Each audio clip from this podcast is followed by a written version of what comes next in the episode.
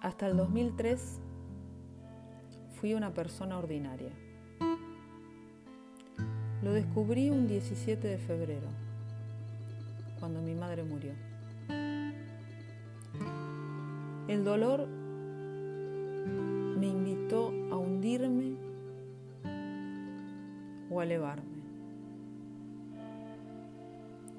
Acepté la trascendencia antes que mi propio olvido.